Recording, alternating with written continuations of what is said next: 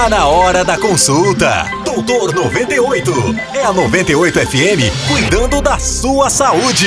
Direção ofensiva. E aí, bom dia. Senta que lá vem história.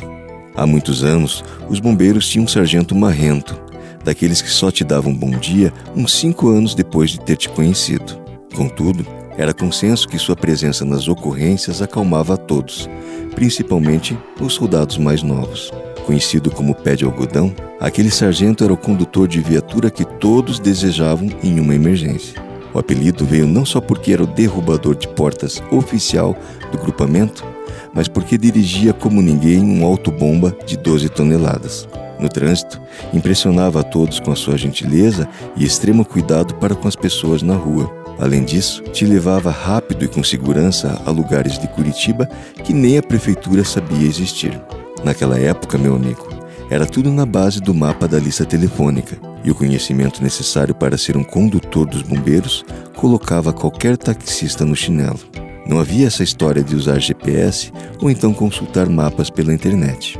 Hoje, o tempo de deslocamento é bem menor, mas também nunca houve tantos atropelamentos e colisões envolvendo viaturas. Em nossa cidade, o destaque é para as canaletas de uso exclusivo dos ônibus que há tempos foram invadidas por veículos que supostamente deveriam trafegar apenas em condição de emergência. Hoje, há tantos veículos na canaleta que, dependendo do horário, fica mais fácil você embarcar em um carro desses do que em um ônibus. Pior que isso, há casos de atropelamentos fatais em que essas viaturas trafegavam em velocidade incompatível com a via, sem sinalização sonora, tampouco luminosa. Então me fala, qual o tipo de ocorrência que merece colocar em risco a vida de outras pessoas?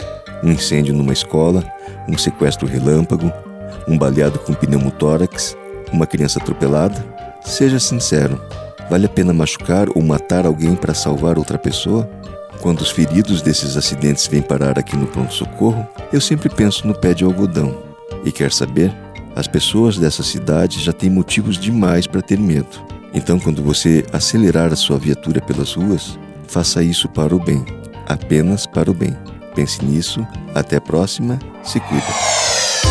Você ouviu Doutor 98 com Doutor Carlo Andrade, CRM 35499, todos os dias, às 10 da manhã.